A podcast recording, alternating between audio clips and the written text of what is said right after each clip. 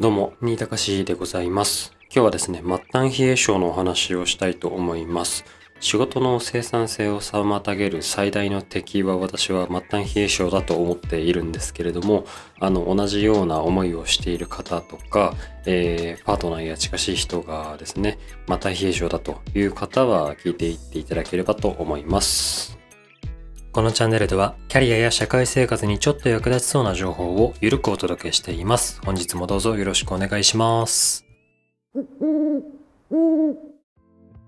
改めましてこんばんは、新高しです。普段は転職エージェントをしたり、企業の運営やキャリア、ライフプランの相談に乗ったり、物を書いたりしながら気ままに生きているものでございます。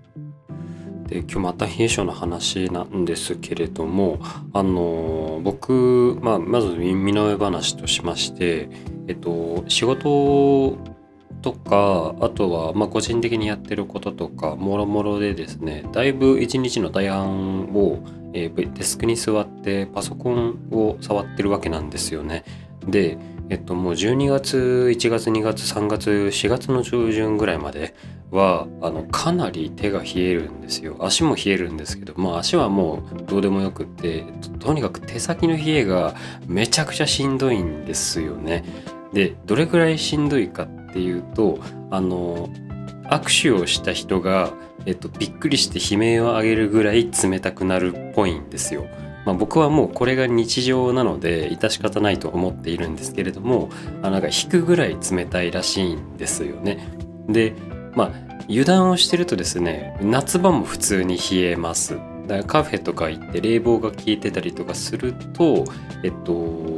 手手先ですねなんか体の上半身とかは普通に暖かいわけなんですけれども、まあ、とかく手先が冷えまして、まあ、もう何を置いても仕事に支障が出るわけなんです。まあ、タイピングも滞りますし、えっと、デスクに向かうモチベーションもそがれますし、まあ学生時代の頃とかはあのゲーム中にですねコントローラーを握って、えっと、コントローラーを動かすその指先の感覚がないものでなんかエイムが狂ったりとか操作がミスったりとかしてめちゃめちゃ「あやだなんだこれ!」ってなってたりとか。本当に人生ですね。末端冷え性に悩まされ続けている。悩んでもないか。もうなんかもうあ呆れているというか。困っているというか。そんな状況でございます。でえっとまあいよいよですね。末端冷え性をどうすれば治せるのか。治せないものだと思っているんですけれどもなんか改善に至るちょっと手前なんか対策みたいなものなんかないのかなと思っていよいよですね調べてみたんですよね。Google 先生にいろいろと聞いてまいりましたのでなんかそのあたりですねえっと対策がいろいろとありましたんでご紹介していきたいと思います。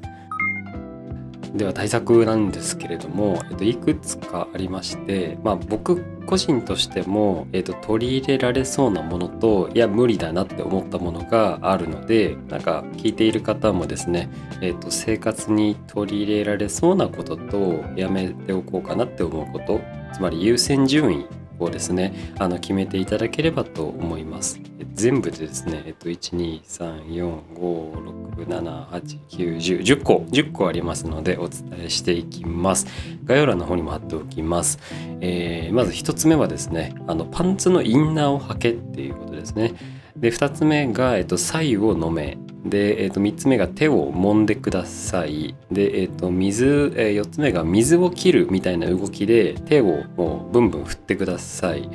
で、えっと、よ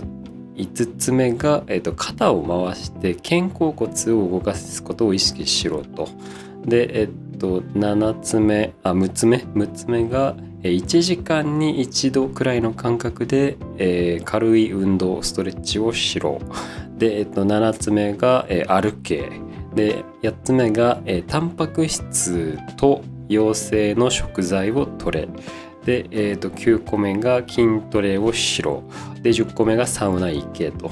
こういった、え10個になっております。概要欄の方にも貼っておきますので興味ある方はご覧ください。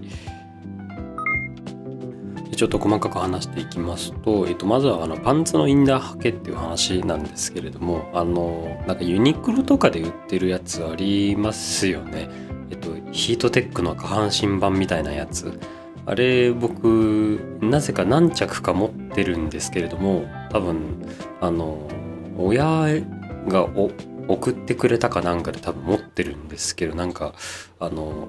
なんだろう着圧感が嫌いで履いてなかったんですよ。でも末端冷え性に、えっと、下半身を温めることが末端冷え性に効くらしいみたいな文献がありましたのでへえと思っております。なのでちょっとこれはあの今日から、えー、履いてみようと思います。今までそのなんだろう太ももが寒いみたいな感覚はあまりなかったので、えっと、結構平気で、あのー、足足の対策冷え対策っていうのはしてなかったんですけれどもあでも部屋ではあのもう靴を履いてまして、えっと、部屋で履くためだけのなんだろう運動シューズみたいなのを履いてどうにか冷え性対策っぽいことをしていたんですけどね、まあ、今日からはあのパンツのインナーとやらも履いてみようと思います。でちょっとなんか男性事情であれなんですけどあの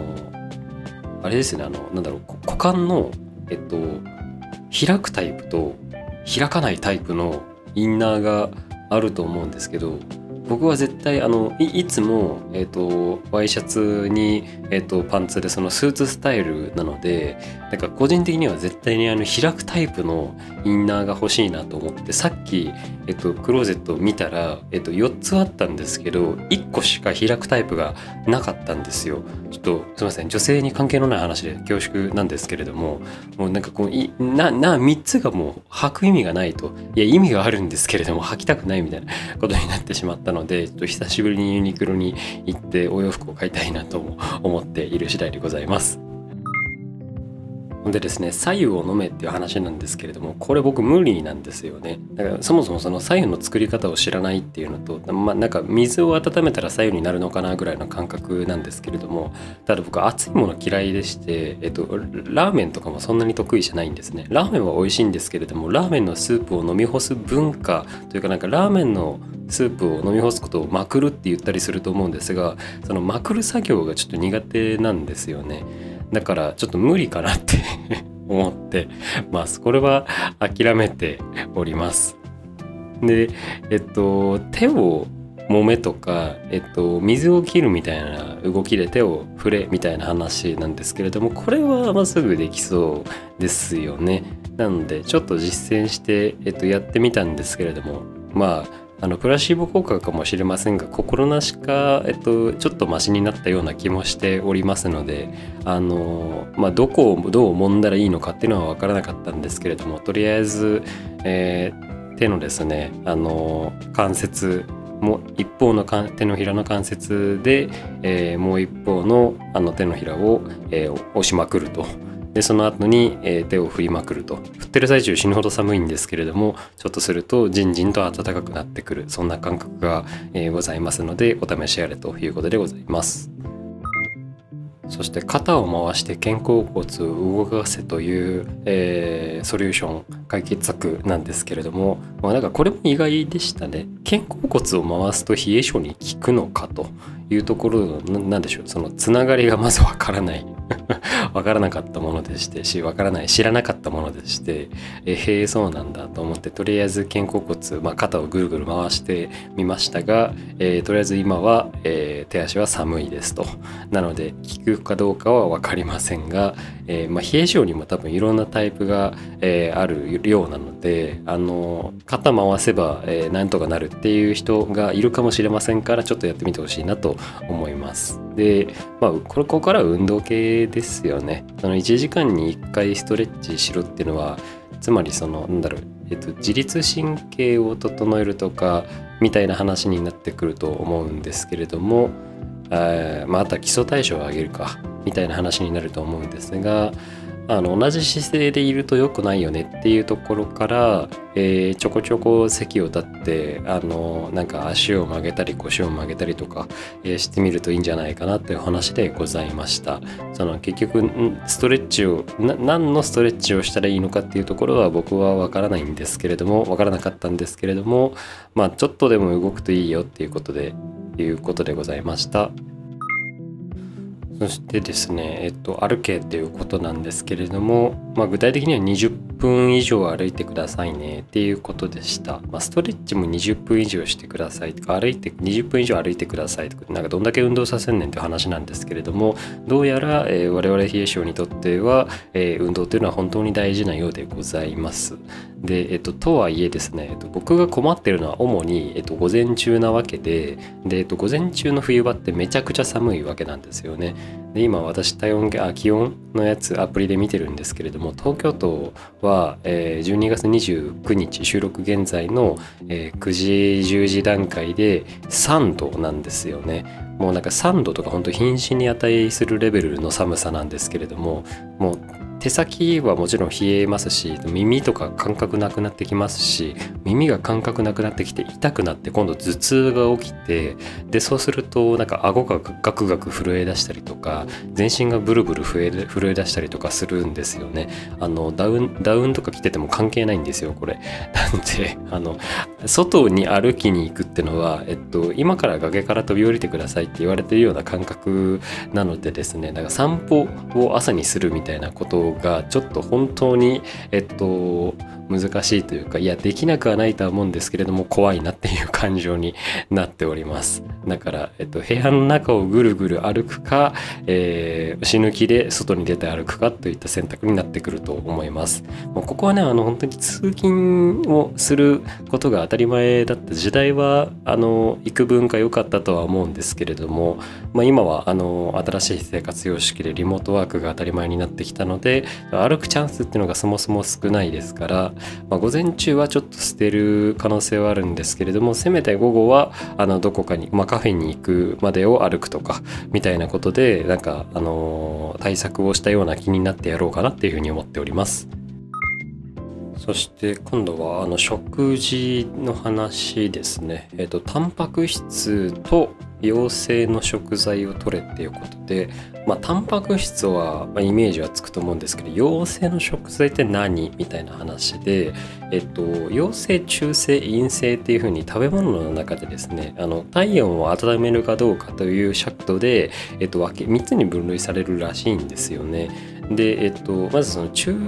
立中性？中立が何かっていうとなんかまあ麦とかそういうもので温めもしないし冷えもしないみたいなものがどうやらあるようでございます。でえっとその陽性が何なのかっていうところが大事だと思うんですけれどもその陽性はだからなんか人参とか、えっと、ネギとか生姜とかっていう、えー、あとニンニクとか、まあ、いわゆる根菜類系はあのどうやら陽性のあの食材が多いらしいでございます。僕はあのチャーハンと、えー、ペペロンチーノを食べて生活しているわけなんですけれども、えっと、にんにくが入っているのであの少しだけ陽性の食材をとっているチャーハンの時はネギを入れるので少しだけ陽性の食材をとっているっていう現状ですと。で、えっと、なん1年2年前ぐらいにあのミネストローネ期というのがございましてこれは毎日ミネストローネを飲んでいるというあの時期があったんですけれども今は煮卵なんですけれどもななので今煮卵を食べてるんですけれども煮卵を1 week. 個にしてミネストローネ作ろうかな。でも作るのちょっと作り置きなんですけれども一発作るのもめんどくさいなとか野菜高いなとか思ってるので本当にこう末端冷え性の人はあのコストがかかるんだなということを実感した次第でございます。なんかあの自炊をしてて偉いねっていうふうに言われることがたまにあるんですけれども僕はそのあの外に出て外食をするっていうほどの食欲が一人でいる時にあまり起きないので自炊をしてるだけでしかも簡単なものしか作れないのであんまり褒められたものではないんですけれども、まあ、冷え性が改善されるのであればこれを機にもうちょっと冷え性を改善するっていうことにコミットした食事をしてもいいのかななんていうふうにも思いました。なかなかみんながみんな自炊できるほど、あのー、の生活忙しさも相まってだからまあやる気とか能力とかいろいろあると思うんですけれども自炊できないっていう方は外で取る食材はその陽性の食材を選んだものっていうところを基準にしてみると良いのかもしれませんご参考ください。最後ですね、えっと、筋トレしろサウナ行けっていう話なんですけれども、えっと、筋トレしろっていうのは、えー、あれですね基礎代謝を上げろっていうことかなと思います。で、えっと、サウナ行けっていうのは自律神経を整えてこいっていう話かなと思っております。その基礎代謝と自律神経っていうのが、えー、末端かどうかはさておき冷え性全般に効くらしいとのことですので、えっと、やりたい人とかやれる人はやれる範囲でやっていっていただけるっていうのがいいんじゃないかなと思います。で僕その筋トレっていうのがあんまりあの社会人になってから、えー、とやってなくてですねあんまりじゃないですねもうほぼほぼやってなくてですねっていうのもなんだろうあの小賢しいんですけれども筋トレをするコストっていうのを惜しんでいるんですよね。と言いますのもあのなんだろう筋トレをして、えー、筋肉がつきましたっていうことになると、えー、その状態を維持しなければならないという心理になると思うのでなんかずっと筋トレする人生になるような気がしておりまして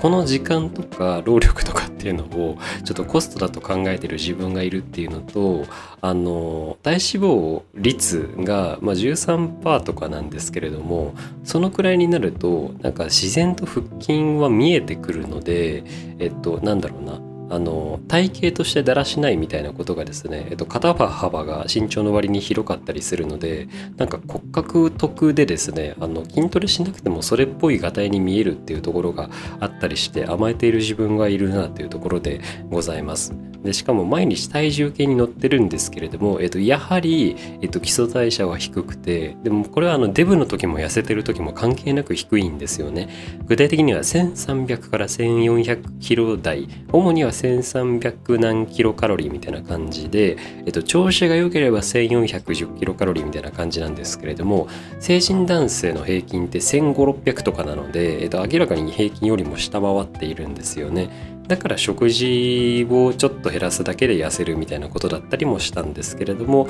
まあまあ、今、えっ、ー、と、昨日誕生日だったんですけれども、29歳になりまして、29歳はそうですね、筋トレをするのかもしれません。しないよりですけれども、するのかもしれません。で、とサウナなんですけど、まあ、これサウナ嫌いな人もやっぱり一定数いると思いまして、僕も、まあ、もともと、元アンチ、サウナ、え、アンチ銭湯、そもそも銭湯も嫌いみたいな、なんかよくわからない他人のおっさんと一緒に、えー、とお風呂に浸かるのが嫌だっていうタイプだったんですけれどもサウナの魅力は幸いなことに去年気づきましたので、えっと、とはいえ最近もう本当にえっと2ヶ月ぐらい行けてない気がするんですけれどもちょっとこれを機にあのお部屋の風呂で満足せず、えー、サウナに行ってで、え90度100度の中で生活をしてみるのもありなんじゃないかなって思いました。サウナに行く理由が見つかったサウナは必要経費でやるっていうところで、えー、クレジットカードの請求額を見てもこれは大丈夫みたいな言い訳ができるんじゃないかなっていうふうにこれはちょっとワクワクしているところでございます。あちなみにサウナのなんか入り方とかサウナってを入るってどういうこととか本当のサウナの入り方とか効能もろもろについては、えっと、ブログの方でちょっと趣味的に解説をしておりますのでよかったら見てみてください。で、えっと、余談というか、あの、補足なんですけれども、えっと、これ、冷え症の対策を調べている中で、副次的に分かったことがいくつかあるので、これも合わせて紹介したいなと思っております。まずですね、その僕、えっと、今年で10キロ以上痩せていて、2年で26キロぐらい痩せたんですけれども、あの、なんか明らかに、えっと、太ってた時よりも、えー、今の、まあ、標準体重というか、の時の方が、えっと、冷え性加速してるんですよね。で、えっ、ー、と、もう本当平たく言うとデブの頃ってちょっとマシだったんですよ。手先の冷えが。まあ、まあ、冷えてたんですけれども割とマシで、これはあのデブの恩恵だった、なんかデブメリットだと勝手に思ってたんですけれども、痩せると末端冷え性が加速するので、これは本当本当に嫌なことだなというふうに思っている次第でございます。まあ、いわゆる痩せ型の人は、えっと、冷え性になりやすいっていう話なので、まあ、特に多分今の日本女性の、えっと、送信願望っていうのは、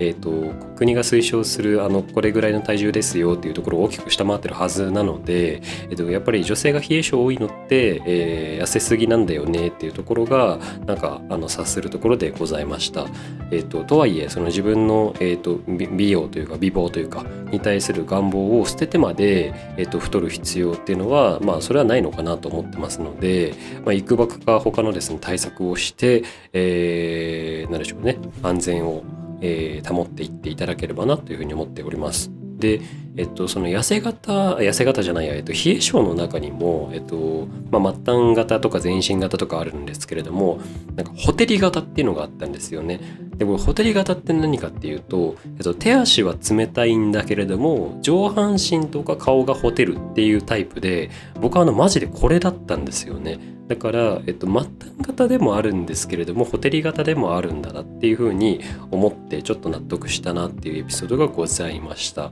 でそのホテリ型とやらの原因はもう自律神経の乱れであるというところだったのでもう思い当たることとしては、えっと、僕が睡眠がバグってるっていうことですね。寝ない日があったりとか睡眠時間がバラバラだったりとか睡眠時間帯もバラバラだったりとかしておりますのでちょっとあの本気でやっぱりあの、ね、寝るっていうのは大事なんだななっていうふうに思いました。うんあの食事とか一応とってるのでやっぱり睡眠なのかななんていうふうに思っております。でえっと、そうですね。あとはもう本当にあの基礎代謝っていうのが影響してくるようなので、基礎代謝測りたい方は、あの、2、3000円で実は買えるですね、えっと、体重計が Amazon にあるんですけれども、Bluetooth であのスマホのアプリと連動しまして、乗るだけで、えっと、体重以外の、まあ、BMI とか筋肉量とか筋肉率とか、えー、もちろん基礎代謝とかもろもろ分かっちゃうよっていうのがあるのでもしお使いの体重計にあんまりこだわりがなくて別に変えてもいいかなって思ってる方であればそういったものを使ってみると毎日の自分の基礎代謝量っていうのがまああの本当に何でしょう簡単な指標なので、えー、一概に絶対にこれとは言えないとは思うんですけれどもただなんか指標と目安としてわかるのかなと思うのでおすすめでございます。なんかちなみに僕が使ってる体重計については、えっと、ノートのどこかで書いたと思うのであのなんかダイエット関係のマガジンもありますからもし興味があれば読んでみてください。今日はですね、えー、また冷え性についてお話をさせていただきました。また冷え性ですね、本当に冬は辛いので、えっと、当事者の方はわかると思いますし、えっと、当事者じゃない方も、あこんだけ辛いのねっていうところをですねご理解いただければあの知人に末端冷え性で出会った時に、えっと、言えるネタが増えるかと思いますのでよかったらメモ書き程度に覚えておいていただければと思います。どうにかしてですねあのこの冬を乗り切って、えー、うまいこと生産したり、えー、リラックスに努めたりしながらですね生きていきましょう。最後にお知らせです。キャリアや社会生活に役立ちたい無料サイトキャリアリティを運営しています。人材業界の最前線から忖度なしで綴っていますので、興味のある方は概要欄から覗いてみてください。業界や職種の闇を書いている記事はクレームが入ってたまに消すこともあるので、生の情報を見逃したくない方は SNS をフォローいただければ幸いです。匿名のご相談や取り上げてほしい話題があれば、スタンド FM のレター機能を使って気軽にご連絡ください。個別のご相談はキャリアリティの専用窓口から受け付けています。個人の方からはキャリアや人間関係、恋愛までライフプランに関わる幅広いご相談をいただいております。ちなみに企業を斡旋することはないので、特に自分の将来に漠然と不安を感じている方は気軽に相談できる専門家としてご利用ください。最近は企業さんからオペレーションやコンテンツ企画、PR やマーケティングに関するご相談もいただいております。サービスや思想に共感したら順位に契約もお相談なので気軽にお声かけください。DM は Twitter よりも Instagram の方が反応しやすいかと思います。それでは最後まで聞いていただきありがとうございました。次回の放送も何かのお役に立てば幸いです。新高しでした。またね。